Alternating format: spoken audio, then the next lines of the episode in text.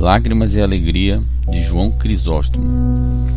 Humilha número 6 sobre Mateus. Lágrimas e alegria. Bem-aventurados os que choram, porque serão consolados. Mateus 5:4.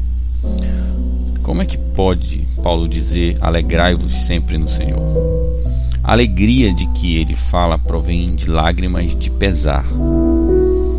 Pois tanto quanto a alegria mundana traz consigo tristeza, lágrimas piedosas produzem uma interminável alegria que ela não diminui.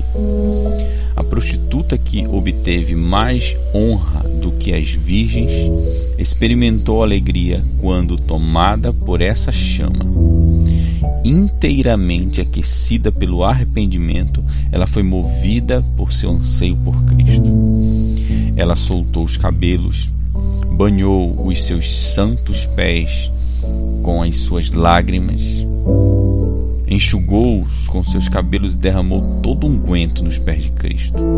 Entretanto, essas eram apenas manifestações exteriores. As emoções presentes na mente dela eram muito mais. Eram fervorosas, coisas que somente Deus seria capaz de ver. Portanto, todo aquele que ouve falar dessa mulher se alegra com ela, deleita-se em suas boas obras e absolve de todo o pecado. Se nós que somos maus a julgamos dessa maneira, imagine que sentença ela recebeu de Deus, que ama a humanidade. Considere quanto, mesmo antes de receber as dádivas de Deus, ela foi abençoada por seu arrependimento.